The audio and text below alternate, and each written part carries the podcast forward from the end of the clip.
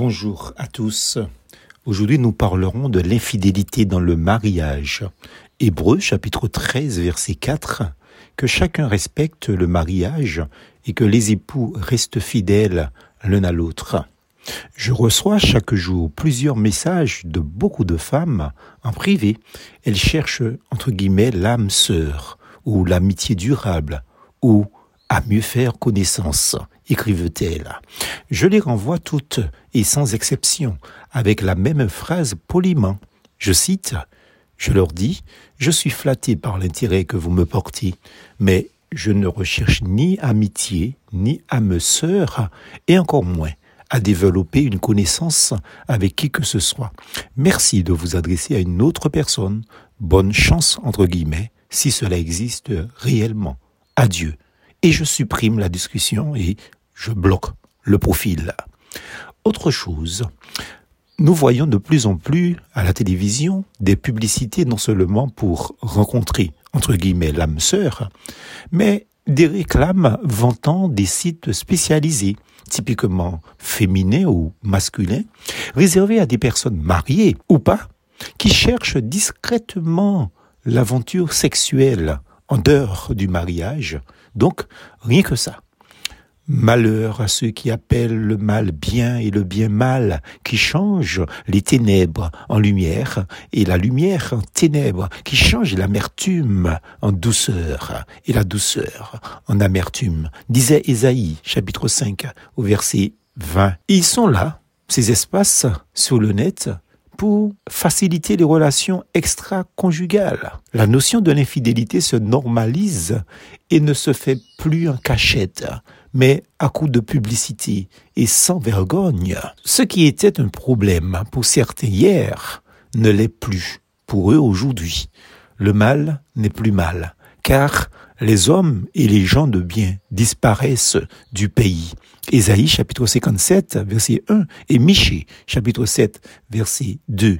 Certes, me direz-vous, l'infidélité a toujours existé depuis le temps des temps sans aucun doute.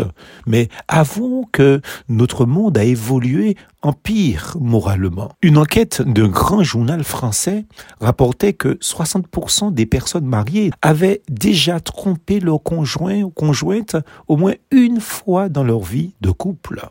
Pour certains, c'est même devenu une banalité.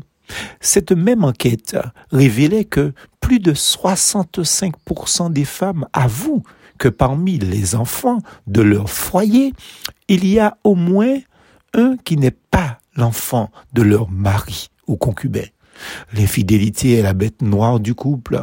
C'est d'ailleurs l'une des premières causes de rupture.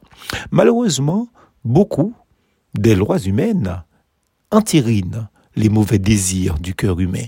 Manifestement, personne ne se pose les bonnes et vraies questions à savoir si toutes ces lois servent au bien-être, à l'équilibre des individus et de la société.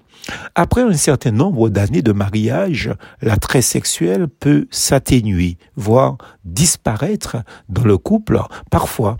Alors, Jodassin chantait à ce propos, si tu t'appelles mélancolie, si l'amour devient une habitude une véritable porte ouverte à la tentation d'aller chercher ailleurs pour voir comment cela se passe avec une tierce personne. Ainsi se justifiait face à moi un jeune homme qui avait trompé son épouse. L'infidélité est un filet que l'oiseleur, David en parlait dans le psaume 91, verset 3, pose sur la route des âmes et ceux qui cèdent rentrent dans une vie de mensonge, de dissimulation et de grande souffrance. Il convient alors de se demander qu'est-ce qui nous a attirés l'un vers l'autre.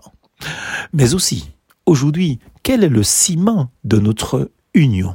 Le couple, un homme et une femme, dit la Bible, est une création de Dieu. Dieu créa l'homme et la femme et les bénit. Genèse chapitre 5, verset 2. Si Dieu vous a accordé un conjoint, une conjointe. Il désire bénir votre vie de couple encore aujourd'hui. Remerciez-le et qu'il soit au centre de votre vie personnelle et de votre vie conjugale. Tous deux, vous trouverez alors du plaisir à rester fidèles l'un à l'autre.